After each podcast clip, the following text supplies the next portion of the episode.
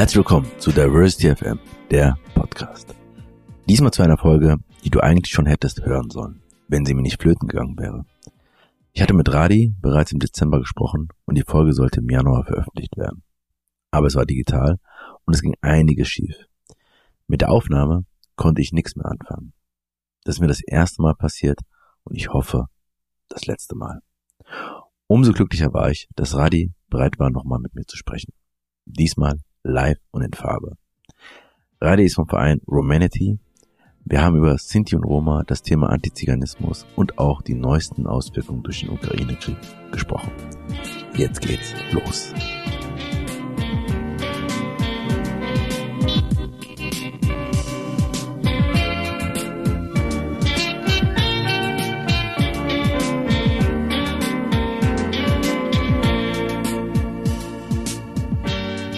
Lieber Radi, ich freue mich, dass wir jetzt hier in München sprechen, weil es ist schon unsere zweite Podcast-Folge, die wir gemacht haben, aber die erste, die jetzt dann am ersten veröffentlicht wird. Ähm, ein sehr ärgerliches Missgeschick. Ich habe nochmal nachgeschaut. 11., 21.12., das sind äh, ein gutes halbes Jahr, ein bisschen mehr als ein halbes Jahr her. Äh, damals noch digital, äh, Corona, ich glaube, da waren die Zahlen echt hoch noch im Dezember. Und es sollte die Folge werden zum 1. Januar, also eigentlich ein guter Start ins Jahr so war das dann. Aber äh, du hast cool reagiert, danke nochmal dafür. Ähm, und ich bin jetzt heute sozusagen eh in München und dann hat's wirklich geklappt. Toll, ich freue mich sehr, ähm, hier zu sein äh, bei dir in München zu Hause.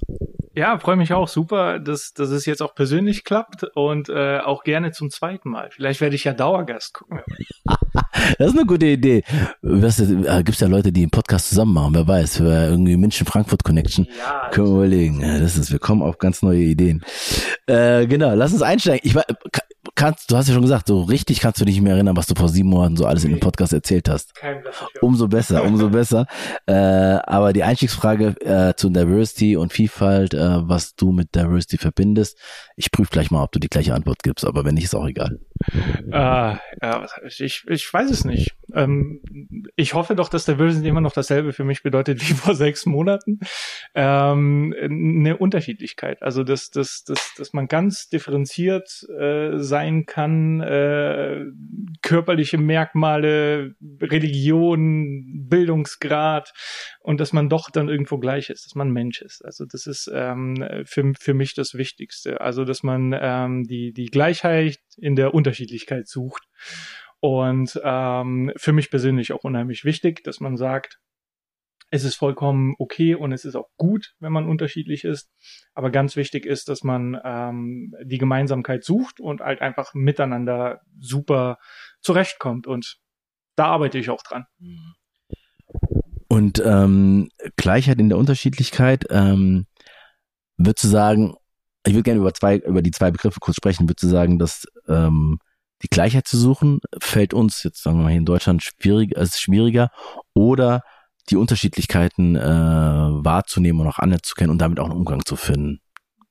So eine Entweder-Oder-Frage, ich weiß nicht, ob du da ähm, also ich würde sagen, dass es äh, ganz, ganz wichtig ist, ähm, die Gleichheit erstmal ähm, als, als Grundbestandteil zu, zu, zu sehen und zu sagen, wir sind erstmal alle gleich und interessant sind vielleicht kleine Nuancen, die uns unterschiedlich machen, die das Leben halt auch einfach lebenswert machen. Toll, was Neues sehen, kennenlernen, sich austauschen, sich besser machen, ergänzen. Also das ist so das, wo ich sage, ähm, wenn man dahin kommt, ist es gut. Also, dass man sagt, ähm, wir sind unterschiedlich und das ist auch gut so, aber ganz, ganz wichtig, wir haben ähnliche Ziele, wir wollen im Frieden miteinander leben, wir wollen äh, einen gewissen Wohlstand und wir wollen sicher sein und wir wollen ähm, einfach unsere Gesellschaft besser machen. Das sollte das Ziel aller sein. Und das ist, denke ich, ein gutes Ziel, wo man, egal wie unterschiedlich man sein kann oder will, äh, man gemeinsam hinwirken kann. Ähm, und wenn wir werden heute über ähm, zum Thema Antiziganismus ähm, ähm, sprechen, ähm, aber zum Thema, was auch im Bereich Diversity ist, ähm, aber gibt es darüber hinaus noch einen Diversity-Bereich, der Dimension, wo du sagst, die hat mich neben diesem Bereich ähm, beschäftigt die mich schon lange oder ähm, interessiert mich schon lange oder ich habe irgendwie mal Lust mehr dazu machen, auch wenn ich nicht dazu komme, neben dem, was du eh schon ähm, sehr stark machst. Ähm, ja, kommt tatsächlich aus dem beruflichen Kontext. Und zwar habe ich die letzten fünf Jahre ähm, soziale Arbeit gemacht. Also ich bin Politikwissenschaftler, äh, habe neue und neueste Geschichte im Nebenfach studiert und bin in der sozialen Arbeit äh, in der sozialen Arbeit gelandet. Und das ist für mich etwas äh, unheimlich Spannendes und Wertvolles. Also dass man sagt, man hat äh, einen unterschiedlichen oder einen anderen Bildungsbackground und kommt in den Bereich, der nicht so der ist, in dem man geschult ist und urplötzlich merkt man, man hat Kenntnisse, Fähigkeiten und irgendwelche Skills, die da helfen, obwohl das nicht das ist, was ursprünglich gefragt war. Und das ist so ein Bereich für mich, ähm, wo ich sage, auch der ist unheimlich spannend. Also, dass wir aufhören mit, ich suche äh, für eine bestimmte Position nur BWLer oder nur Soziologen oder nur Sozialarbeiter, sondern ich halte mal auch die Augen auf und vielleicht kann eben Politikwissenschaftler doch urplötzlich ganz gut soziale Arbeit machen. Ich kann, ich kann mich letztens noch erinnern, dass, ähm, ich weiß gar nicht, ob das war, also das die Frage auch soziale Herkunft auch nochmal eine Rolle gespielt hat bei dir, aber ich krieg's nicht mehr ganz zusammen. Inwiefern? Ähm, insofern, dass ähm, ich ein ehemaliger Hauptschüler war. Ähm, das heißt, ich äh, bin, nachdem wir nach Deutschland äh, gezogen sind, äh, erstmal in die Grundschule und hatte auch eigentlich einen bestimmten Notendurchschnitt, der durchaus auch für die Realschule gereicht hätte. Aber mein äh, damaliger Grundschullehrer hat gesagt, nee, der schafft das nicht. Ähm, die sprachlichen Fähigkeiten sind nicht so gut äh, und da wird er Probleme kommen und dann landet er doch auf die Hauptschule und dann wird es irgendwie problematisch, also schicken doch gleich auf die Hauptschule. Mhm. So, und meine Mutter äh, hat natürlich das angenommen, was der Lehrer gesagt hat. Und ähm, für mich hat das dann eben dann bedeutet, äh, ich muss mich ähm, hocharbeiten. Also ich habe die Hauptschule sehr ähm, genossen. Ich hatte tatsächlich sehr, sehr viel Spaß, habe tolle Menschen äh, kennengelernt, Freunde, die noch heute ähm, äh, ich Freunde nennen darf, ähm, Lehrer, die mich unterstützt haben. Das war eine ganz wunderbare Zeit. Deswegen bin ich auch ein großer Fan von Hauptschulen und Mittelschulen und weiß, dass da unheimlich viel Potenzial ist. Ähm, aber äh, dieser Stempel hat schon was bedeutet. Also äh, dann später auf dem Gymnasium hat es auch nochmal Auswirkungen gehabt und dann wiederum im Studium auch. Also man hat irgendwie ständig das Gefühl, man ist komplett anders, weil man jetzt nicht der typische Gymnasiast war, der vom fünften bis zum 13. Schuljahr auf dem Gymnasium war und dann zur Uni gegangen ist. Dann ist man irgendwie der Exot, wie du warst auf einer Hauptschule. Ja. Das hast du echt gespürt? Ja. ja. ja. Also das äh, hat man dann, äh, das passiert irgendwie unbewusst, glaube ich, aber urplötzlich äh, hat man dann so seine ähm, äh, Kommilitonen-Clique und dann hört man sich um und dann merkt man, ah, Moment mal, irgendwie sind hier ziemlich viele Arbeiterkinder, irgendwie sind hier ziemlich viele über den zweiten Bildungsweg gekommen und urplötzlich merkt man dann, wow, man gesellt sich automatisch zu, äh, in Anführungsstrichen, seinesgleichen. Ja so die super ähm, äh, wohlhabenden äh, Studierenden, die aus einem klassischen Akademikerhaushalt kommen, die, die kenne ich auch. Äh, Habe ich auch kennengelernt, sind auch ganz wunderbare Menschen und auch Freunde geworden. Aber es war schon auffällig, dass man als allererstes ähm, die kennengelernt hat oder die, die, die irgendwie ähnlich sind. Anscheinend äh, funktioniert die Connection da äh, leichter. Absolut. Ähm, genau, ja, ja, das heißt sozusagen äh, Klassismus und all das sozusagen hat sich äh, bis heute ähm, auch durchgezogen und hat auch ähm, ja, Spuren hinterlassen, vielleicht zu falsch, aber sozusagen hat sich auch geprägt sehr stark und ähm, auch was die Verbindung zu Menschen und auch im System und ähm, vielleicht kommen wir später nochmal zum Bildungssystem und so weiter und wie stark das prägt. Ähm, genau, wir sprechen heute über ähm, deinen Verein Humanity ähm, und ähm, ich habe dich kurz vorher gefragt und habe gesagt, nicht zu viel erzählen, wollen wir im Podcast äh, besprechen. Ähm, jetzt äh, in diesen sieben Monaten, ähm, was würdest du sagen, was war, bevor wir dann nochmal dazu kommen, was macht eigentlich der Verein und so weiter? Ähm, was waren so Highlights, vielleicht Downsides, weiß ich nicht, so in beide Richtungen. Was ist da passiert? Ähm, tatsächlich einiges. Und äh, vor sieben Monaten würde ich sagen, war die Hauptaufgabe irgendwie äh, mit so ähm, schönen Projekten und tollen Posts äh, darauf aufmerksam zu machen, wie divers eigentlich die Gruppe der Sinti und Roma an sich ist. Ähm, und dass es ähm, ganz häufig eben ähm, ganz, ganz unterschiedliche Aspekte gibt, unter die man äh, verschiedene Sachen betrachten kann. Ähm, und urplötzlich findet man sich dann in der Situation, äh, wo man dann vor Menschen steht, wo man dann erklären muss, auch das sind Menschen, auch wenn sie bitter arm sind. Ähm, und auch sie verdienen Anerkennung und Respekt. Und auch sie sollte man ähm, behandeln wie alle anderen auch. Und ja, Betteln ist vielleicht oft sichtbar, aber äh, das ist keine, keine, ähm, wie soll ich sagen, ethnische Erklärung, sondern es ist ein soziales Problem. Also wenn jemand bettelt, dann bettelt er höchstwahrscheinlich, weil er arm ist und nicht, weil er äh, irgendwie äh, Schwede ist oder Norweger oder äh, Deutscher oder Roma oder Rumäne oder Bulgare. Ähm, und das ist schon krass. Also tatsächlich, äh, ähm, mein Anspruch selbst, auch an den Verein und an unsere Wirkung, ist halt sehr wissenschaftlich basiert und sehr ähm, intellektuell und für mich dann jetzt wiederum spannend, mich vor ähm, intellektuellen Menschen wiederzufinden, in denen ich ihnen Grundzüge. Darf ich, darf ich kurz fragen, warum dieser An, also warum sagst du, dein oder euer Anspruch ist, also oder der An, der ähm, die Herangehensweise ist dir wichtig, ähm, das wissenschaftlich zu machen, das intellektuell zu machen. Man könnte ja auch anders emotional oder irgendwie, keine Ahnung, ähm, das Thema anpacken. Ähm, ich glaube, irgendwo ist auch äh, ne, ne, ne, ein gewisser Eigenschutz da. Wenn ich es emotional machen würde, dann äh, wäre ich äh, sehr stark betroffen. Ähm, und was mir hilft, eben den Abstand dazu zu gewinnen, ist das Ganze äh, wissenschaftlich zu betrachten. Mhm. Also es gibt durchaus historische und gesellschaftliche Erklärungen, warum Menschen glauben, äh, äh Roma sind die neigen zur Kriminalität. Das ist historisch und äh, wissenschaftlich erklärbar. Äh, es ist eine Frage von, ähm, von Geschichtsverzerrung. Es ist eine Frage von Rassismus. Ähm, und so kommt das zustande. Und das kann man auch ähm, historisch und wissenschaftlich sehr gut auch aufarbeiten. Und äh, ganz häufig spielen dann auch eigene Erfahrungen äh, damit eine Rolle. Und auch diese eigenen Erfahrungen sind auch irgendwo menschlich und dementsprechend auch psychologisch. Und da sind wir wieder bei der Wissenschaft. Und auch das ist gut erklärbar.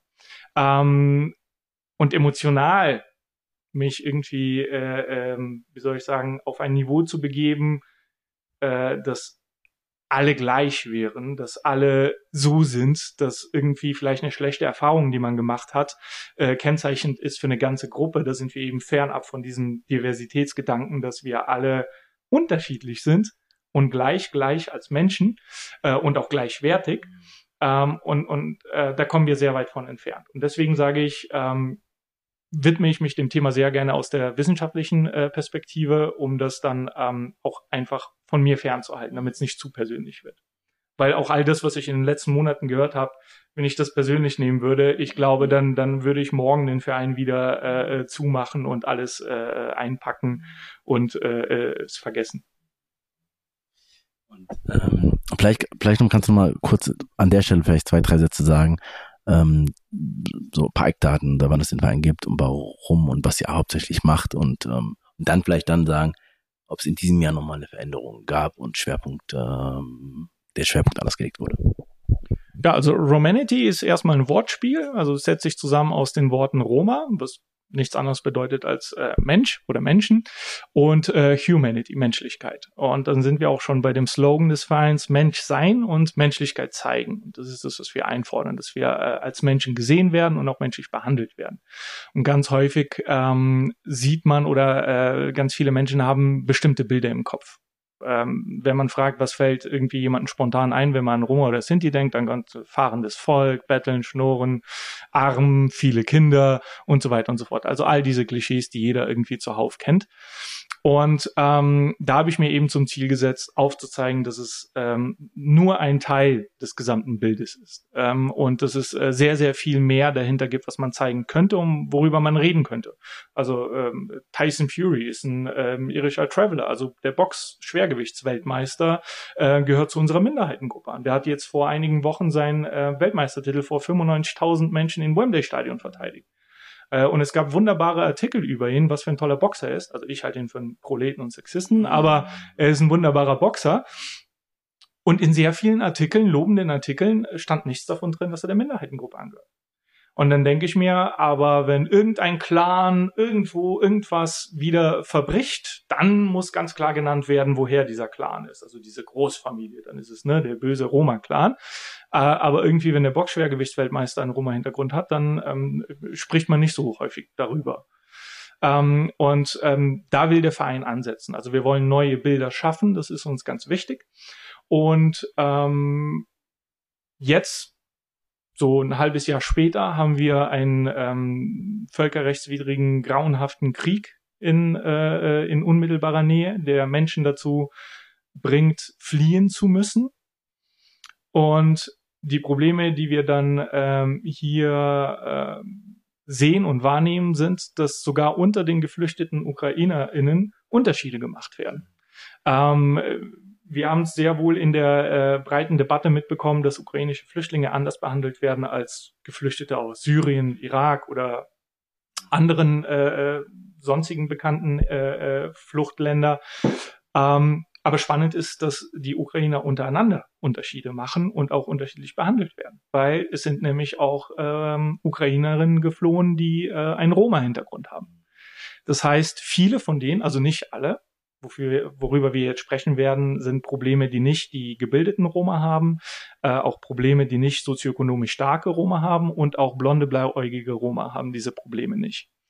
Aber ähm, wer zu den Visible Minorities gehört, also wer einen dunkleren Hautton hat und wem die Armut wirklich äh, äh, ansehbar ist, der wurde ganz schnell als Roma klassifiziert, gelesen und dann tatsächlich auch anders behandelt.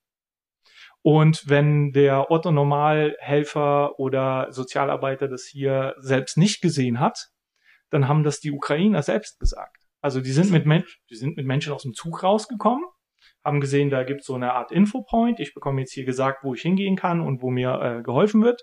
Und dann gehen sie dahin und dann drehen sie sich rum und sagen, äh, und das hier ist übrigens eine Roma-Familie, da muss man aufpassen. Also das haben Freiwillige dann äh, erklärt, mhm. dass denen beigebracht wurde, Roma zu erkennen. Ja, das heißt, ähm, wo vielleicht jetzt jemand von uns sich denkt, naja, es sind halt Geflüchtete und die sehen halt auch alle anders aus und es ist vollkommen okay. Ähm, nein, es wurde tatsächlich auf Unterschiede aufmerksam gemacht und sichtbar gemacht, was vielleicht für Mensch, der sich damit nie auseinandergesetzt hat, gar nicht sichtbar gewesen wäre. Und das ist sehr spannend und urplötzlich sieht man sich hier mit Thematiken konfrontiert, ähm, die unschön sind. Weil dann muss man urplötzlich ähm, darüber sprechen, ja, sehen alle Roma so aus. Und sagen, nein, nicht alle Roma sind braun und haben so diese schöne Bräune, die ich auch habe.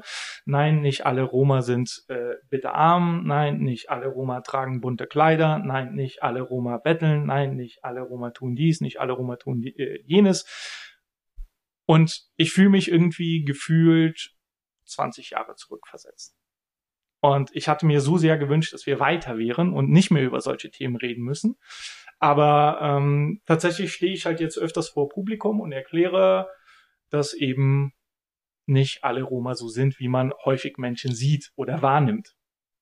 Ähm, ich habe heute, ungelogen, heute eine Anfrage bekommen von einem Fernsehteam, was eine große bunte Hochzeit filmen wollte und ob ich jemand vermitteln könnte.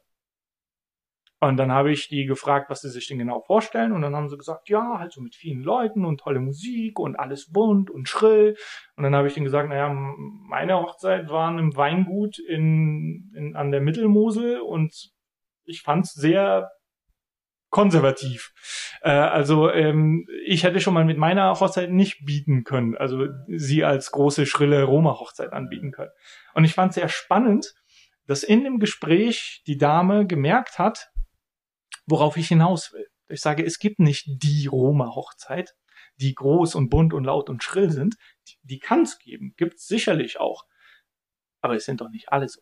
Und du glaubst doch jetzt nicht, dass wenn ich äh, einen frage, äh, äh, ähm, kannst du mir eine, eine Hochzeitsgesellschaft vermitteln, dass ich jetzt irgendwie eine große, bunte, schrille Hochzeit sofort aus dem Ärmel schütteln kann, wo ich sage, das ist doch abhängig, ob das jemand mag oder nicht mag, ob das jemand groß feiern will oder klein feiern will. Und da stellt sich die Frage, was hat man denn eigentlich für einen Kopf von Roma, also was hat man eigentlich für ein Bild von Roma im Kopf, dass man überhaupt diese Frage stellt. Und da wird deutlich, jeder hat ein ganz bestimmtes Bild im Kopf Und das möchte er zeigen und das möchte er bestätigen. Und das macht das unheimlich schwierig. Krass. Also es ist, äh, also weil ich habe so zumindest im Dezember, wenn du sagst 20 Jahre zurückversetzt, ähm, das Gefühl gehabt, so, so da ist viel Arbeit, da ist sehr tief etwas äh, verwurzelt, ähm, aber so einen kleinen Schritt nach vorne. Und dann natürlich, wenn man ähm, oder wenn du ihr so dann zurückversetzt wird, ist natürlich hart für die Arbeit, weil man sagt, okay, die Dringlichkeit bedeutet nicht, aber auch äh, die Ausdauer und die Kraft, die man da reinstecken muss. Ähm, und dann kann man es halt wieder nicht so trennen. Ähm, was natürlich, also diese Ungleichbehandlung hast du sie beschrieben zwischen Ukra Menschen, ähm, die ähm, ukrainischen Pass haben und Menschen, die auch in der Ukraine leben, aber keiner, aber meistens Geflüchtete gemeint oder aus anderen Ländern.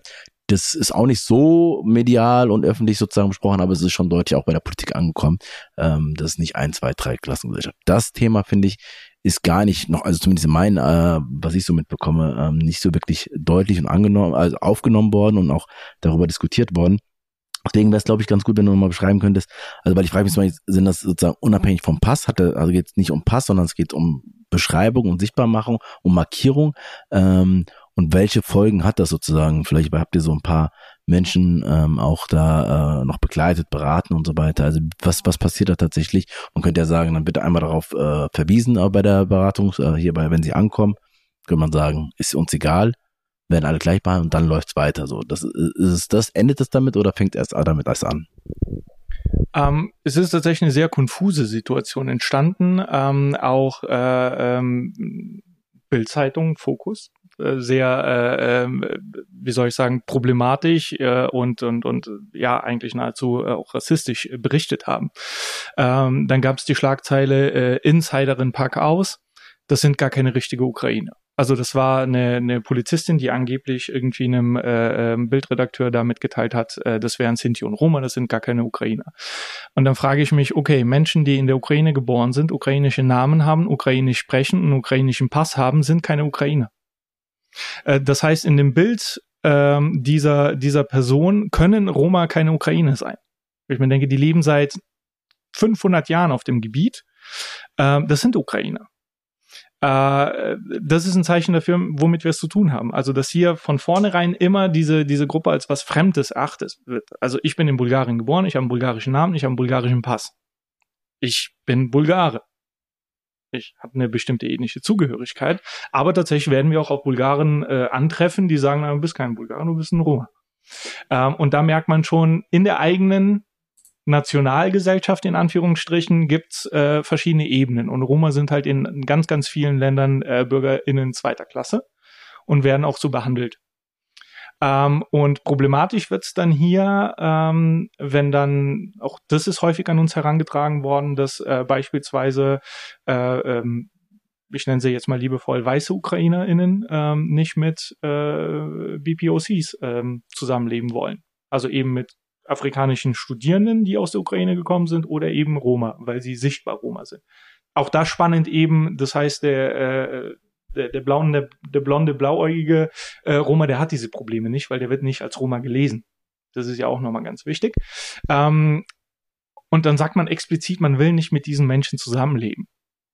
Und das stellt äh, natürlich auch äh, ähm, SozialarbeiterInnen äh, äh, vor Herausforderungen wo ich sage, es ist gar keine Herausforderung. Das haben wir 2015 und 16 auch schon mal erlebt. Ja, also wenn irgendwie Pashtun und Hazara beispielsweise aus Afghanistan sind, ist ja auch unterschiedliche ethnische ähm, Zugehörigkeit und sind trotzdem Afghanen. Auch die haben untereinander durchaus mal Probleme. Ähm, aus dem arabischen äh, Sprachraum Menschen, die mit äh, Schwarzafrikanern irgendwelche Probleme hatten. Also das sind alles Erlebnisse, die wir in geflüchteten Unterkünften haben. Und 2015 war es ganz einfach. Da hat man den Leuten gesagt, herzlich willkommen in Deutschland. Hier haben wir Rassismus überwunden. Mhm. Hahaha. ähm, spart euch den Scheiß. Wir sind Sozialarbeiter und wir sind für euch alle da. Du wirst von mir beraten und der wird von mir auch beraten, ob dir das passt oder nicht. Und wenn du nicht hier leben willst, zieh aus, Straße weiter runter ist ein Hotel. Das war die Antwort. Ja, das haben wir gemacht, jeden Tag. Also ich, ich war ja dabei. Ich habe in der äh, Erstaufnahmeeinrichtung äh, gearbeitet und habe das mitgemacht. Und jetzt werde ich heute gefragt, was soll man denn machen, wenn die Ukrainer zu uns kommen und sagen, sie wollen nicht mit den Roma zusammenleben? Die sind total krass zu denen, die beschimpfen die, ähm, die wollen das nicht. Ja, was soll man denn da machen? Und da frage ich mich, warum machen wir nicht das, was wir vor sieben Jahren auch gemacht haben? Warum ächten wir nicht Rassismus? Warum sagen wir, nein, stopp. Wenn du irgendein Problem hast mit den Leuten, die mit dir in einer geflüchteten Unterkunft leben, dann behalt das entweder für dich oder zieh aus. Aber du wirst hier nicht anders behandelt und äh, du bekommst hier auch äh, äh, nicht irgendwie eine Sonderbehandlung, weil du glaubst, du bist mehr wert als der andere Geflüchtete in demselben Haus, in dem du auch untergebracht bist. Und das ist ein Zeichen dafür, dass es anders betrachtet wird. Also dass, dass Roma anscheinend irgendwas Besonderes sind. Krass. Also echt, also nochmal auch sehr plastisch beschrieben ähm, und auch nochmal die Linie, ähm, wie es 2015, 16 und jetzt und äh, dass man denkt, warum denn jetzt auf einmal, warum soll jetzt auf einmal ein Unterschied gemacht werden? Äh, wo kommt der her? Und ähm, wo kommt das her? Genau, lass uns bitte darüber sprechen, weil ähm, ähm, also jetzt, also wir reden am Ende nochmal über das Positive, auch mit dem Preis, den ihr gewonnen habt. Äh, so enden wir dann. Ähm, aber nochmal, wir hatten letztens ein bisschen schon drüber gesprochen, ich habe es in meinen Unterlagen nochmal angeschaut. Ähm, aber was, was, was, was sagt dir das? Oder wie, wie diese, diese, dieser Ursprung, dieses äh, wieder zurückversetzt werden, immer die gleichen Bilder, die Klischees, die ähm, und vielleicht, und das fand ich für mich nochmal so ein äh, starkes Learning, ähm, auch nochmal die, die, die Linie, die historische Linie. So, ne? Äh, weil ich glaube, das finde ich wichtig, dass das ähnlich wie beim Thema Rassismus ähm, ja nicht etwas ist, was jetzt irgendwie in den letzten 30, 40 Jahren angefangen hätte, sondern es hat einen Ursprung und das ist immer unterschiedlich dann und hat eine Wandlung, aber wenn man eigentlich im Kern reinschaut, ist es immer das Gleiche. Ähm, richtig. Und ähm, genau so äh, ist es auch hier erklärbar. Tatsächlich, also erste urkundliche Erwähnung, dass hier irgendwelche Menschen kommen und man weiß nicht, wo, wo, wo die eigentlich hingehören, gibt's in Deutschland äh, seit dem 14. Jahrhundert. Und ähm, da wird's spannend. Es gibt nämlich historische Erwähnungen in Stadtchroniken, die sehr positiv sind. Und es gibt welche, die neutral sind, wo man sagt, kommen Menschen, wir haben keinen blassen Schimmer, woher die kommen. Punkt. Und dann gibt's Negative. Und spannend ist, was für eine Entwicklung das eigentlich nimmt. Weil wer konnte denn im 14. Jahrhundert lesen und schreiben? Also in so einer Stadt konntest du das an einer Hand abzählen, wer lesen und schreiben konnte. Das heißt, wer da etwas niedergeschrieben hat, hat es nicht nur für seine ähm, äh, für, für, für seine unmittelbare Umgebung niedergeschrieben, sondern er hat es für Jahrhunderte niedergeschrieben. Und ähm, das gilt noch heute. Wir sind für negative und fantastische Nachrichten viel, viel äh, anfälliger als für positive oder neutrale. Die Katastrophen interessieren uns. Also wenn wir uns mal die Tagesthemen oder andere äh, ähm, Nachrichten anschauen, dann werden wir sehr, sehr häufig sehr viel Negatives lesen. Wir wissen auch, Zeitungen mit negativen Schlagzeilen verkaufen sich viel besser als Zeitungen mit positiven Schlagzeilen. Und genau das war historisch ähm, genauso äh, im Mittelalter äh, beziehungsweise im späten Mittelalter. Die Menschen haben also was gehört. Oh, die können Wahrsagen. Oh, die können Flüche aussprechen. Oh, die klauen Kinder. Äh, und das sind die Sagen, die dann über Jahrhunderte überdauert haben, die auch immer stetig niedergeschrieben worden sind. Und es gibt eine sehr gute historische Aufschreibung, da hat man sich genau das angeguckt und hat gesagt, okay, wir haben also positive Erwähnungen, wir haben negative Erwähnungen, wir haben neutrale Erwähnungen. Schauen wir uns mal die negativen an. Also was haben diese Leute eigentlich geschrieben, bevor sie über Roma oder Sinti geschrieben haben. Und spannend ist, dann steht da was von Hundsköpflern, also Menschen mit einem Hundskopf, von Riesenfüßlern, von Sechsarmigen. Das heißt, Stadtchronisten, die schon vorher sehr fantasievoll waren, haben jetzt hier so ein kleines Ventil gefunden und konnten irgendwelche Stories äh, niederschreiben. Und diese historische Aufarbeitung kommt irgendwann zu dem Punkt, dass es aus den ersten 300 Jahren also und das muss man sich mal vorstellen, 300 Jahre, das sind äh, fünf, sechs, sieben Generationen, gibt es kein Dokument aus eigener Hand. Es gibt nichts, was die gegenteilige Position oder was die Position der Menschen aufzeigt, weil die aus einem Kulturkreis kommen, wo alles mündlich überliefert worden ist. Die sind nicht mit ihren Bibliotheken und mit ihren Büchern äh, nach Europa gekommen und haben nachschlagen können und sagen, schaut an, so ist es bei uns, sondern alles, was die erlebt haben, alles, was die können, die Sprache, die Kultur, ähm, wird mündlich überliefert. So, das heißt, ähm, die Geschichte, die wir haben, ist eine einseitige und eine fremdbestimmte Geschichte, die eben von der weißen Mehrheitsbevölkerung in Europa damals geschrieben worden ist. Äh, kein Aber, sondern es ist, ich, ich bin noch sehr geflecht, weil, ähm, also einmal dieses, ähm, dieses, wer schreibt, der bleibt Prinzip so, ähm, und äh, das ist eine und das ist sozusagen ja in der Tat nicht nur für uns jetzt hier, sondern für die fast schon Ewigkeit oder für lange Auswirkungen hatte. Und dann, und das ist echt krass, weil natürlich äh, hab mich vor, als meine Oma oder meine Großeltern verstorben sind, habe ich mich sehr geärgert, dass wir in der Familie so wenig aufgeschrieben haben. Aber ich habe noch so viel im Kopf. Und äh, dann zu verstehen, und ich dachte immer so, wir müssen Dinge aufschreiben, wir müssen dokumentieren. So, aber es gab eine andere Form dokumentieren, dass du immer jedes Mal die Geschichten weitererzählt bekommen hast und dann von drei, vier Generationen. Ähm, also unterschiedliche Art und Weisen, wie man äh, dokumentiert, wie man ähm, Dinge ähm, den Nachfahren hinterlässt und so weiter. Und ähm, und dann auch natürlich die Frage der ähm, des Dominanzverhaltens und äh, wer dominiert und wer bestimmt, wie eine Geschichte beschrieben wird. Total spannend. Richtig. Und ähm, wenn man dann an den Punkt kommt, wo man sagt, okay, hier könnte jetzt ein bisschen Aufschluss ähm, oder etwas Aufschlussreiches äh, geschrieben werden, dann werden wir wieder enttäuscht werden, weil 1805 entsteht im deutschsprachigen Raum das erste in Anführungsstrichen wissenschaftliche Buch über äh, Roma äh, und Sinti und ähm, das Fazit von äh, dem Kunsthistoriker, der das geschrieben hat, ähm, Faulenzer, Diebe, Halbnackte, Wilde erstes wissenschaftliches Buch. Und jetzt können wir uns natürlich vorstellen, was passiert, wenn jemand sich weiter wissenschaftlich damit auseinandersetzt. Er greift auf vorhandene Literatur zurück. Welche Literatur vorhanden ist, ist klar. Ist, die ist hochgradig rassistisch und äh, äh, negativ behaftet und so reproduziert sich dann seit 1805, also seit dem erstmaligen Entstehen einer wissenschaftlichen Arbeit, Anführungsstriche, ähm, das auch in der Wissenschaft wieder. Also ganz lange stand auch im Brockhaus, also in einem Lexikon, auch, dass das ein äh, ähm, unterprivilegiertes und minderwertiges äh, Volk ist, was im, im gänzlichen Gegensatz zum zivilisierten Wirtsvolk steht. Das, so ähnlich stand das ganz lange in, ähm, in, in einem Lexikon. Das heißt, Menschen, die was gehört haben und was lernen wollten, weil sie vielleicht nie Kontakt zu, zu Roma oder Sinti hatten, lesen dann was nach, noch bevor es Google gab. Und wenn sie dann was nachgelesen haben, haben sie sowas gelesen. Ähm, und das manifestiert sich. Also das ist, ähm, das ist die Erklärung, warum wir alle noch heute diffuse Bilder im Kopf haben, wenn es um Sinti und Roma geht.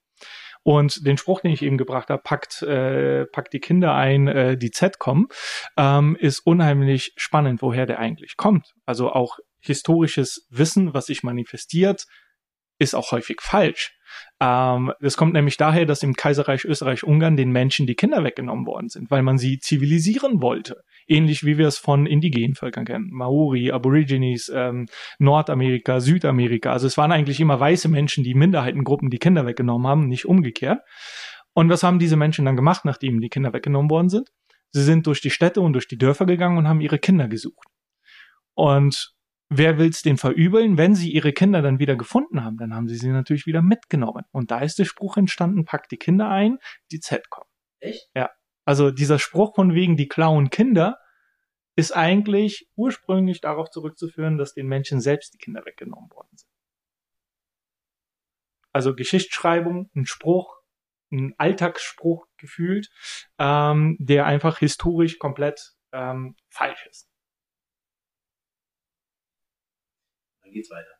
Und dann geht's weiter. Und äh, ähm, letztendlich haben es die Nationalsozialisten auf ein, äh, auf ein äh, Niveau getrieben, das unvorstellbar ist, also industrielle Massenvernichtung von Menschen. Ähm, Roma und Sinti sind in Konzentrationslager gelandet, wie Jüdinnen und Juden, wie äh, politische Gegner, Homosexuelle und äh, Menschen mit Handicap. Ähm, das ist äh, äh, grausam. Absolut grausam. Und das Schlimme ist, was diesen Menschen danach widerfahren ist. Also es ist nicht so, dass 1945 der Krieg vorbei war, dass die anerkannt worden sind, dass deren Leid anerkannt worden ist, dass die entschädigt worden sind. Nein, man hat sie weiter genauso behandelt wie 1933 bis 45. Ähm, es gibt sogar Gerichtsentscheide ähm, vom, vom, vom Bundesgerichtshof in Frankfurt von 1956. Das sagt, ähm, nee, Roma und Sinti waren vollkommen zu Recht in den Konzentrationslagern. Das war nicht aus rassistischen Gründen, sondern weil die Asoziale sind. Das ist die Gerichtsbegründung. Elf Jahre nach der Befreiung von Auschwitz, muss man sich mal vorstellen. Und das zieht sich so durch. Die Anerkennung des Völkermords aus rassistischen Gründen erfolgt erst 1982, also 37 Jahre nach Kriegsende. Das Mahnmal für die ähm, äh, gefallenen äh, Roma und Sinti Europas wurde 2012 eingeweiht also vor zehn Jahren. Wir werden jetzt zehnjähriges feiern. Und da muss man sich mal vorstellen, dass wir jetzt auch gerade dagegen demonstrieren, dass dieses Mahnmal angerührt wird, weil äh, Berlin und die Deutsche Bahn da gerne eine Straßenbahn ähm, ähm, in der Nähe äh, aufbauen wollen. Ähm, also da fragt man sich, worüber reden wir? Das Ding ist nie aufgearbeitet worden. Ähm, in der Fachliteratur wird häufig von zweiter Verfolgung gesprochen. Also das heißt, die Menschen, die die KZs überlebt haben, die haben danach weiter gelitten. Und äh, da setzt sich niemand mit auseinander. Ähm, ganz häufig wird ja den Menschen vorgeworfen, ja, äh, die schicken ihre Kinder nicht in die Schulen. Warum nicht? Das werde ich tatsächlich heute noch gefragt. Warum schicken die ihre Kinder nicht in die Schulen? Und dann sage ich denen ganz häufig, also ähm, in den 50er und 60er Jahren war das ganz einfach zu erklären. Ähm, wenn ein Lehrer mit dem Finger auf dich zeigt und die Gestapo ruft und du gepackt wirst und äh, von der Schule zum Hauptbahnhof gebracht wirst und dann in einen Viehwaggon gesteckt wirst und dann in ein Konzentrationslager kommst, das überlebst, zurückkommst und du dann siehst, wer wieder in der Schule steht, nämlich derselbe Lehrer, dann würde ich jeden gerne fragen, würdest du da dein Kind oder dein Enkel hinbringen? Nein, würdest du nicht. Und das war das, was die Menschen erlebt haben. Sie sind zurückgekommen und sahen sich den Tätern gegenübergestellt. Und niemand hat sich für deren Leid interessiert. Und äh, wer aus der Psychologie kommt, weiß, Traumatisierungen sind vererbbar. Und solche Geschichten ziehen sich durch. Das ist das, warum ganz, ganz viele äh, Roma oder Sinti ein, ein, ein, ein ähm, diffuses Verhältnis vom Staat auch haben und auch ein sehr, sehr großes Misstrauen weil in den Köpfen bleibt hängen, die tun uns was. Also das heißt, ähm, auch wiederum Erfahrungen, ähm, Traumata ähm, und bestimmte auch äh, in bestimmten Bereichen auch Vorurteile treffen auf der anderen Seite auch zu, wo man sagt, wo man erstmal skeptisch gegenüber ist, weil man sagt, die wollen mir irgendwas, die können es gar nicht gut meinen. Und da äh, bedarf es unheimlich viel äh, Aufarbeitung und unheimlich viel Aufklärung.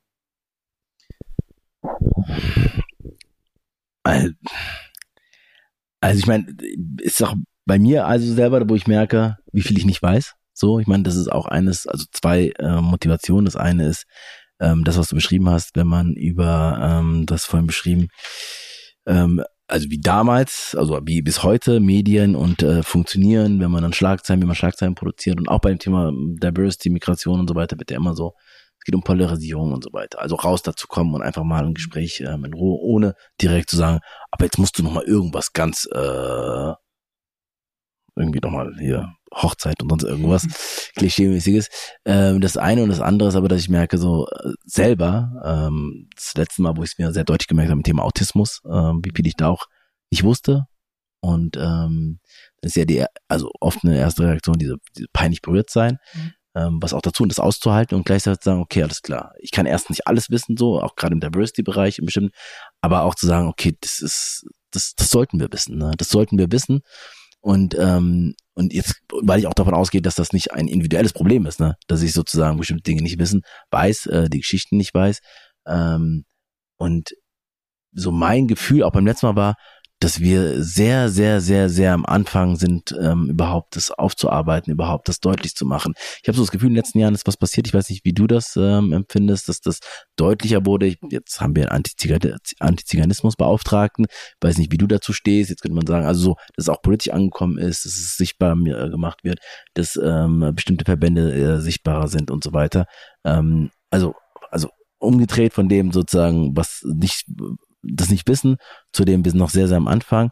Und jetzt hast du gesagt, ich fühle mich eher zurückversetzt, aber jetzt, wenn du so ein paar Entwicklungen nochmal siehst, hast du das Gefühl, dass in der Tat etwas ähm, in den letzten Jahren, ich meine 2012 mit dem Mahnmal und so, dass da was äh, passiert ist? Oder denkst du, naja, also eigentlich ist es überhaupt nicht im Verhältnis zu dem, was passieren müsste? Ähm, habe ich mich tatsächlich auch gefragt, äh, äh, als ich mich äh, diesen Fragen gegenübergestellt gesehen habe. Und ich würde es mal liebevoll als äh, Fortschritt im Rückschritt beschreiben. ähm, und es ist tatsächlich so, dass ich sage, ähm, die Menschen stehen ja vor mir und sie stellen mir diese Frage, weil sie etwas darüber wissen wollen und weil sie es verstehen wollen. Und ich glaube, das hätten sie vor 30 Jahren nicht gemacht. Die hätten vor 30 Jahren gesagt, ah, das sind doch die Z, Punkt. So, die sind halt so. Und jetzt stehen sie da und fragen, ist das so? Und warum ist das so? Und sind die alle so? Und ich muss ihnen erklären, nein, sind alle nicht so. Da können wir jetzt auch natürlich über, drüber streiten, dass man sagt, ja, es ist jeder selbst in der Verantwortung, sich äh, seine eigenen Rassismen äh, bewusst zu werden und an sich selbst zu arbeiten. Ähm, aber ähm, ich würde schon sagen, wir haben eine Entwicklung äh, gemacht. Und ähm, wir bekommen auch äh, wesentlich mehr Aufmerksamkeit als vor ähm, 20 Jahren, würde ich sagen gefühlt haben wir in den letzten drei Jahren mehr Aufmerksamkeit bekommen als in den letzten 20. Ähm, und den Antiziganismusbeauftragten, den du jetzt äh, angesprochen hast, auch das ist äh, ein Fortschritt. Also, dass wir sagen, wir haben jetzt ähm, auf Bundesebene eine zentrale Stelle, an die wir uns wenden können, wenn irgendetwas nicht passt, wenn wir Unterstützung brauchen, wenn etwas unerträglich wird, wenn etwas unheimlich schwierig wird, dann haben wir jemand, an dem wir uns wenden können, der einen kurzen Draht äh, zur Bundesregierung hat und auf etwas aufmerksam machen kann. Ähm, es ist eine Entwicklung, es ist ein Fortschritt. Ähm, und also das mit dem Erklären und ständig erklären und so weiter. Ähm, also bei manchen Sachen, äh, ich, ich denke jetzt gerade einfach laut, ähm, denke ich mir, naja, äh, gerade mit dem Z-Wort oder warum gehen die zur Schule und so weiter. Also das ist so, da denke ich mir, ich meine, heutige Zeit gibt's Google, ne? Du kannst alles googeln. Jetzt die Frage, was du, wie, aber da gibt's, also wenn du dich schon dann beschäftigst und so weiter, ähm, also und, und, du hast ja vorhin gesagt, du willst, du bist eher so den wissenschaftlichen Anspruch und das hat natürlich auch was Aufklärerisches. Ähm, und trotzdem sind das ja teilweise so banale oder so sozusagen. Also, und man hat ja unterschiedliche Phasen, wie es einem damit geht. Sagt man, ja, das ist jetzt okay, das ist meine, ähm, das meine Berufung oder das, wo ich denke, was ist wichtig, das ist halt mein Anteil, den ich da, da beitrage. Ähm, manchmal denke ich, ja, bin's einfach leid so, ne? Und äh, wie geht's dir im Moment, kann man nur beantworten. Vielleicht hast du da auch unterschiedliche Phasen. Ähm, ich muss tatsächlich sagen, das äh, macht teilweise aber auch schon Spaß. Okay. ja, also ich, ich finde es wirklich witzig und äh, äh, ich muss sagen, dass äh, witzig. ja, man, man sollte den Humor bei all dem halt eben nicht vergessen. Und äh, äh, ich halte gerne den Spiegel vor. Also auch das halt. Äh, wir sagen, okay, ähm, ich bin jetzt hier und erkläre dir, äh, warum etwas rassistisch ist, fein und gut. Ähm, ähm, ich werde dir aber auch zeigen, wie schnell sowas passieren kann und äh, wie, wie, wie schnell man äh, seine eigene Denkmuster über, über Bord wirft. Und speziell in der geflüchteten Frage ist es jetzt häufig, oh, da kommen halt äh, Mütter und die wollen ganz viel abgreifen, die wollen irgendwie ganz viele Pampers haben und die wollen ganz viel äh, Babymilch haben und so viel brauchen die doch gar nicht, so viel können die doch gar nicht verbrauchen. Ähm, warum ist das so? Also warum bunkern Menschen, ist eigentlich die Frage dahinter. Aber jetzt wird gefragt, warum sind Roma so? Ne? Und dann sage ich denen, ähm, wir schrieben das Jahr 2020 und wir haben so in Deutschland getan, als wenn Corona ein Magen-Darm-Effekt wäre. Ich mir denke, warum gab es urplötzlich kein Klopapier? Weil Menschen gebunkert haben. Warum bunkern Menschen? Das ist ein absolut irrationales Verhalten.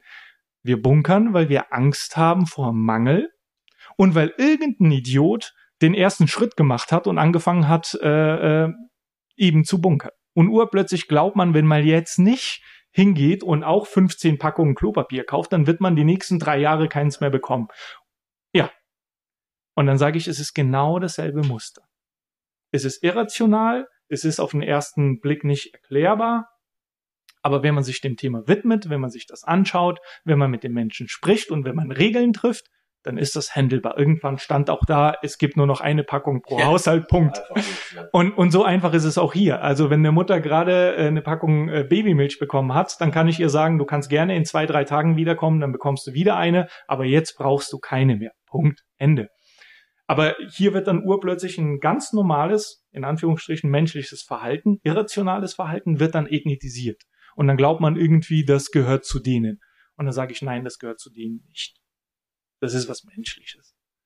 Und so muss es eben auch behandelt werden. Und, und da muss ich sagen, das macht mir schon Spaß und äh, auch die Rückmeldungen sind tatsächlich auch positive. Dass Leute dann zu mir kommen und sagen, vielen Dank, dass du dieses Beispiel gebracht hast, was uns irgendwie die Augen geöffnet hat, dass das kein Mythos ist, sondern dass wir mit Menschen arbeiten und die sich irgendwie menschlich verhalten und, und wir dementsprechend auch ähm, unsere Handlung darauf ausrichten und sie nicht behandeln als irgendwelche Exoten und als wären das jetzt irgendwie Geflüchtete ganz besonderer Art. Nein, sind sie nicht. Das führt mich zur nächsten Frage. Ähm, und zwar, du hast jetzt, also machst diesen Job und du machst auch, äh, du hast da vorhin eine ähm, ähm, Flüchtlingseinrichtung ähm, oder Flüchtlingseinrichtung äh, gearbeitet und hast Politikwissenschaft studiert. Ähm, das ist auch eine Form von Aufklärung, die ich hier betreibe, Bildung, äh, wenn man so will. Ähm, glaubst du, dass das Problem jetzt Antiziganismus, wo du Experte bist, ähm, mit Aufklärung ähm, gemindert sowieso, aber auch gelöst wird und dass das sozusagen, also wenn wir sozusagen viel mehr, könnte man eine Konsequenz, investieren würden in Bildung, in Aufklärung, in das, was du machst, was andere machen, dass dadurch einfach ähm, der, der, der, der, die Vorurteile und der Hass und die, die Konsequenzen, die Menschen, äh, Roma und die erleiden, dass dadurch ähm, es weggeht, kann man nicht, aber es ist sozusagen, es ähm, ja, ich glaube schon. Also ich glaube, dass eben äh, äh, Bildung halt der Ausweg für viele Miseren äh, ist, in denen wir uns befinden und auch speziell was Antiziganismus anbetrifft. Und das wird auch deutlich ähm, äh, vor Gruppen, vor denen ich dann spreche. Also wenn ich so eine Schülergruppe vor mir habe und mich mit denen darum darüber unterhalte, dann habe ich das Gefühl, die greifen das äh, sehr schnell auf. Die merken, oh, stopp, hier ist irgendwie historisch und strukturell was schiefgelaufen und das können wir so nicht stehen lassen. Und die fragen dann auch wirklich immer, was können wir tun? Und die Frage wird mir vor älterem Publikum tatsächlich viel, viel seltener gestellt. Aber junge Menschen fragen, was können wir tun? Und dann sage ich immer, wenn der nächste irgendwelche Stammtischparolen auskramt, wenn bei der nächsten Familienfeier irgendjemand wieder über alle lästert, dann freue ich mich, wenn ihr sagt, hey, nein, ich habe da jemanden kennengelernt, der hat ein bisschen was erzählt. Und das, was ihr gerade hier sagt, stimmt so nicht ganz. Ja, also natürlich ist in allen Erlebnissen und allem, was passiert ist, steckt auch irgendwo Wahrheit drin, aber es ist nicht das ganze Bild. Und es ist unheimlich wichtig, das Bild, was man hat, zu hinterfragen. Und damit ist uns geholfen. Das ist der allererste Schritt, dass wir aufhören, Klischees und Vorurteile zu reproduzieren. Und da sind junge Menschen super aktiv dabei.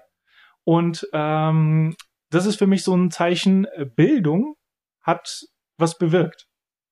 Also die Auseinandersetzung mit Nationalsozialismus, mit Verfolgungsgeschichten, mit Ausgrenzung, mit Rassismus allgemein, ähm, ist bei unseren äh, Jugendlichen und aktuellen Schülerinnen und Schülern angekommen. Und die sind dafür deutlich sensibler als die Generation davor oder sogar die Generation noch davor. Also äh, genau, mit dem, was können wir tun? Ich finde das eine also handlungsorientiert, ne? weil am, sozusagen es geht ja viel so irgendwie konsumieren. Es ist ja, muss ja mehr sein, am Ende zu sagen, okay, wenn ich nächstes Mal in so eine ähnliche Situation komme, ändert sich was. Zumindestens, dass ich die bewusst wahrnehme, dass da etwas äh, nicht okay ist. Ähm, und dann vielleicht auch im nächsten Schritt sozusagen die Mut habe, sozusagen auch was zu sagen. Ähm, und ich meine, und, und diese Bilder, die von denen du sprichst, von den Klischees, ich bin am Frankfurt Bahnhof und so weiter, wenn ich zur Arbeit gehe, habe ich das jedes Mal. Und ich habe aber einen, für mich war so ein, so, so ein Moment, wo ich dachte, so krass, so, so kannst du mich gehen. War das 2012, 13. Da wurde viel von äh, Diebstahl und so weiter. Sind die in Roma. Ich war in einer Stadt, wo viel darüber gesprochen wurde. Das war die ganze permanent Thema, für mich zumindest, weil ich mich damit beschäftigt hatte. Ähm, und ich wurde im, ähm, im Zug, dann im ICE, ich bin gependelt, ähm, ähm, ausgeraubt. Und dann bist du ja in Panik erstmal. Und denkst, mein Laptop ist weg, das ist weg, Schlüssel, alles weg. Ähm, und bin dann, hab dann gesucht und der Zug hat gehalten am Frankfurter Flughafen und ich habe dann geschaut. Und so im Nachhinein, so in dem Moment, ich, dachte ich mir, ich vom Profil her danach geschaut habe. Und ich habe das aber gar nicht in dem Moment, sondern habe das im nächsten Seminar gecheckt und dachte so, wahrscheinlich wäre, wenn, wenn die Person mit meiner Tasche und weiße Person mit Anzug an mir vorbei und die hätte meine Tasche, hätte ich gar nicht geschaut, weil ich habe sozusagen in meiner, in meiner Panik hat sozusagen mein äh, sozusagen hat die, äh, hat da etwas bei mir äh, Panik sozusagen geschürt und äh, dann nicht mehr rational sonst irgendwie. Da dachte ich, wie krass, wie schnell das geht. Und bin ich jetzt bin, jetzt bin ich jemand, der sich häufig damit mit den eigenen Vorurteilen bewusst ist und dann sagen, immer wieder die auch zu reflektieren. Ähm, aber das ist etwas, wo ich denke, wie krass, wie schnell das geht und das so vom Einzelnen und dann ist es mein kleinen, mein kleines Leben, was ich habe und dieses äh, generalisieren auf alle. Und dann kommt noch jemand, zwei, drei weitere, die die ähnlichen Erfahrungen machen. Und schon geht's ja sozusagen, antischwarzer Rassismus ist ja nicht anders und alle anderen Sexismus und alles läuft eigentlich ähm, genau ähnlich. Ähm, und das finde ich gerade an der Stelle so, für mich war das so, okay, krass, du musst echt aufpassen und so weiter und immer wieder darüber. Und aber dann mit der Historie, die du beschrieben hast und so weiter, kein Wunder, Du kannst zu keiner anderen Schlussfolgerung kommen, wenn du hier so sozialisiert wirst. Und deswegen meine Frage nochmal an dich so, was das Bildungssystem, Schulsystem angeht, wir hatten am Anfang drüber gesprochen, ähm, was erlebst du da oder wie würdest du sagen, ähm, sind wir auf dem richtigen Weg oder es ist, also ich habe das Gefühl, das ist überhaupt kein Thema. Also wenn wir über NS sprechen, so weiter reden wir viel und das ist gut und äh, ähm, über über ähm, das, was Juden in Jüdinnen passiert ist und ähm, Antisemitismus. Das Thema hat, ich kann mich zumindest auch, ich kann mich nicht an vieles erinnern, also ich kann mich schon an einiges erinnern, aber daran kann ich mich zum Beispiel gar nicht erinnern. Ich weiß nicht, ob sich das verändert hat. Also ich bin wirklich der Meinung, dass wir da andere Wege gehen müssen und dass wir äh, Bildungsarbeit auch in dem Bereich anders gestalten müssen. Es muss greifbarer werden und es muss ähm, äh, nachvollziehbar sein. Und ähm, es muss auch einfach besser erklärt werden. Ich glaube, es würde noch viel, viel mehr bringen, wenn man jetzt nicht zwangsläufig nur über Geschichte äh, und Rassismus spricht, äh, sondern auch Funktionsweisen ähm, von Rassismus selbst reflektiert. Also das heißt, wenn Unterricht und Lernen darauf ausgerichtet ist, dass man mal ähm, selbst emotional miterlebt, ähm, wie schnell man irgendwo äh, ähm, so denkt, wie du gerade eben beschrieben, ähm, und dass wir das ähm, aufklären. Äh, Reflexion ist hier so das, äh, das äh, Wörtchen, was ich äh, gerne in den Raum werfen will, dass man sagt, man muss reflektieren, wie denken wir und warum denken wir so und wie kann ich das auflösen? Ähm, letztendlich auch das ist wissenschaftlich erklärbar. Das hat uns durch die Evolution gebracht. Ja, großer Säbelzahntiger, scharfe Zähne, halte ich von dem fern. Und derselbe Mechanismus sorgt jetzt dafür, dass in den USA schwarze Männer in Anwesenheit von weißen Frauen überproportional häufig lächeln. Warum? Weil sie signalisieren wollen, ich tu dir nichts. Ja, äh, ruf nicht die Polizei. Ist genau dasselbe. Das heißt, äh, ja, es, es, es gibt eine Studie aus den USA, die das belegt weil Frauen eben dann mit, mit, mit, mit schwarzen Männern erstmal Gefahr verbinden. Ja, und sich unwohl fühlen und glauben, äh, ich müsste jetzt mal die Polizei rufen, weil vielleicht tut er mir was. Das heißt, irgendein Erlebnis oder irgendeine Geschichte sorgt dafür, dass ich Angst haben muss vor irgendetwas, womit ich vielleicht vorher gar keinen Kontakt hatte. Also wie gesagt, was der Säbelzahntiger früher war, ist urplötzlich jetzt der äh, der der äh, schwarze Mann oder der ähm, Rom aus Bulgarien oder was weiß ich was vor was man noch so Angst haben könnte.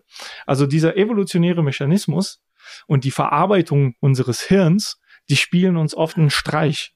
Ja, also ganz häufig passiert ja äh, sowas nicht bewusst. Und das muss bewusst gemacht werden, damit man anders darauf reagiert. Ich sage, nein, ich muss jetzt nicht meine Tasche äh, ganz fest an mich ziehen, wenn da eine Frau mit einem bunten Rock und mit langen schwarzen Haaren kommt.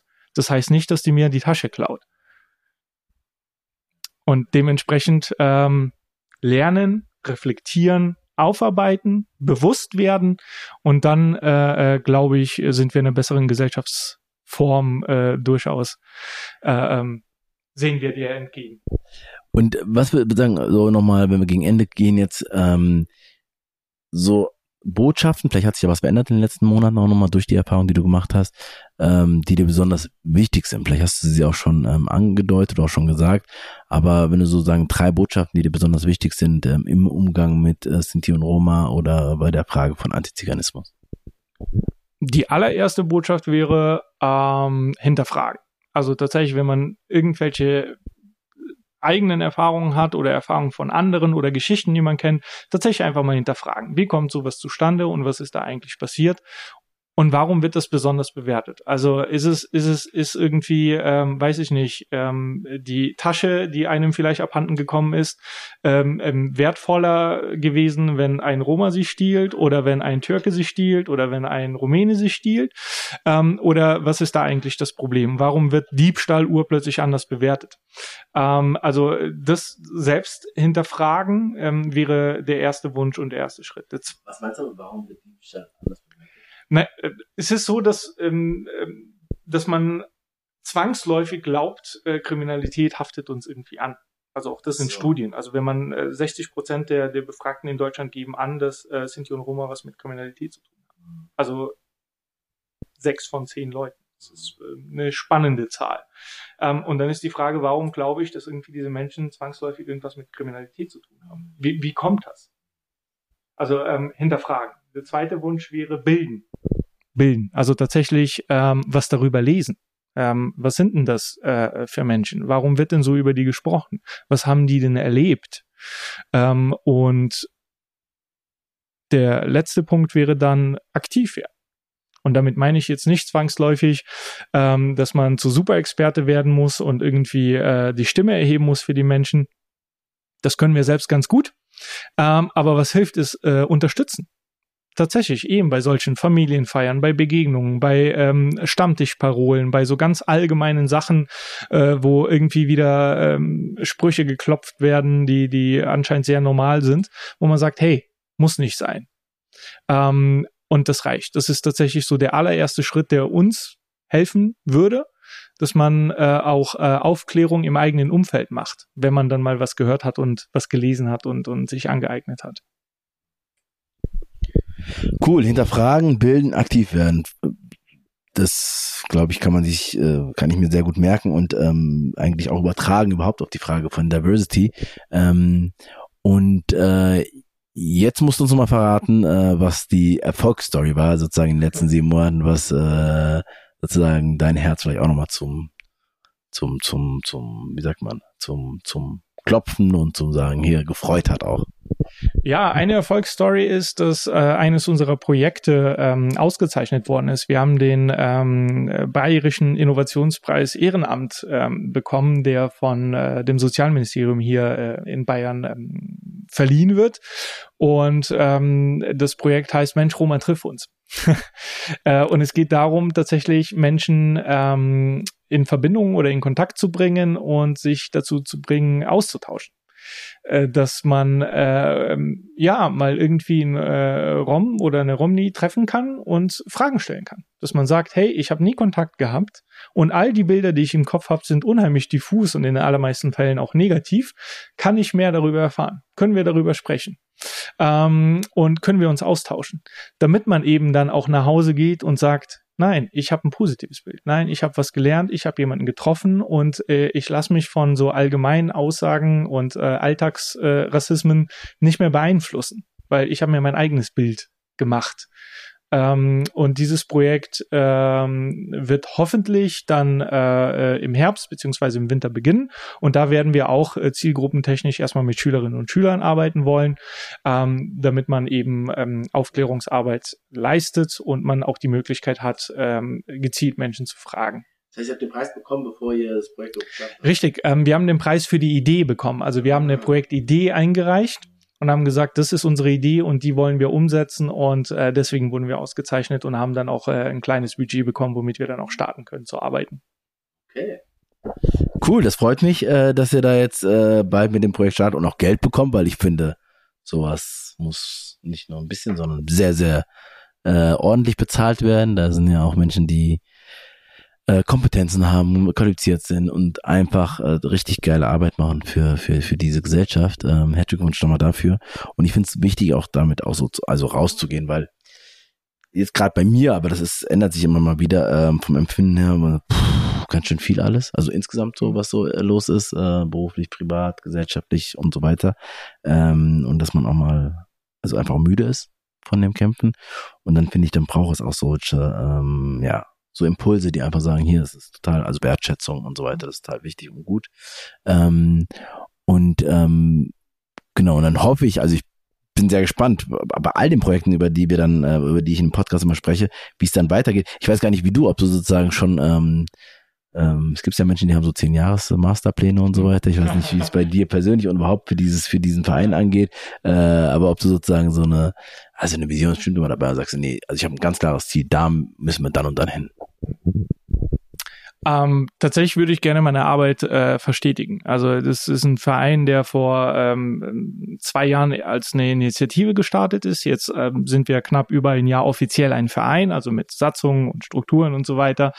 Und ähm, ganz viel läuft ehrenamtlich. Also den, den allergrößten Teil äh, äh unserer Arbeit ähm, machen Menschen in ihrer Freizeit äh, oder nebenberuflich. Ähm, wir haben jetzt erste kleinere Projekte auch an Land ziehen können, wo wir äh, uns Honorarkräfte gönnen können. Das heißt, wir beauftragen dann jemand, der es macht.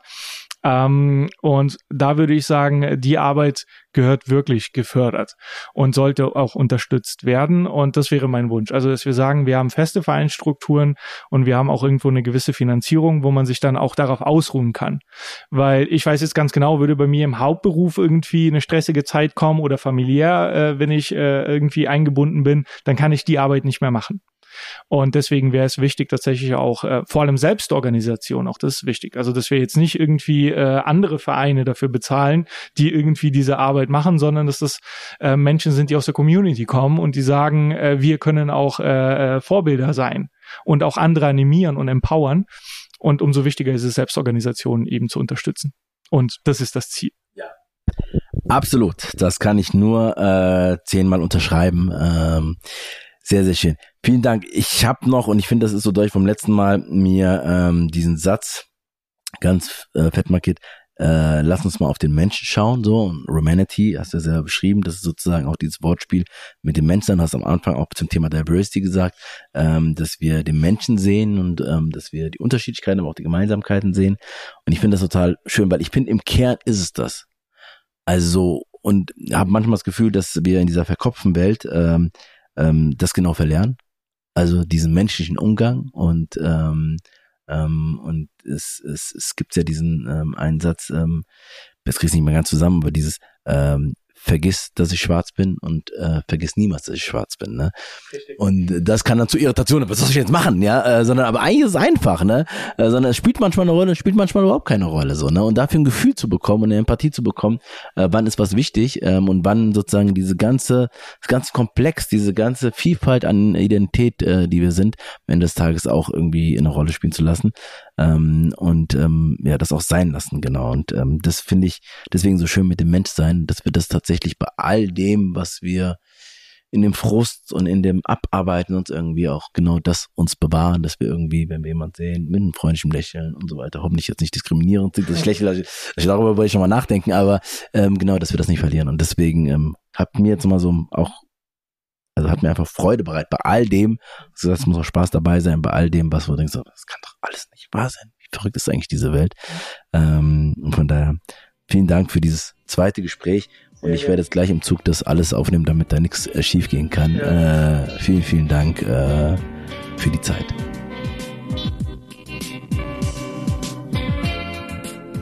Welcome back aus dem Gespräch mit Radi. Ich habe so viel gelernt und denke mir gleichzeitig, wie beschissen es ist, dass das so ist. Dass ich so wenig über Sinti und Roma weiß. Das sagt viel über mich und viel über die Gesellschaft und den Stellenwert dieser Menschen in Deutschland, Europa und der Welt aus. Deswegen finde ich es klasse, wie Romanity den öffentlichen Raum prägt und die bestehenden Erzählungen über Sinti und Roma umschreibt. Dafür ist der wissenschaftliche und historische Angang wichtig, weil zu wenig bekannt. Und genauso braucht es mehr Begegnungen wie sie es in ihrem Projekt, für den sie den Bayerischen Innovationspreis gewonnen haben, machen werden. Ich wünsche der Community, Romanity und uns allen, dass sich die Bilder, die wir in unseren Köpfen haben, verändern, mit mehr Vielfalt und positiven Erfahrungswerten. Und dass wir das machen, was uns Radi mitgegeben hat. Hinterfragen, uns bilden und aktiv werden.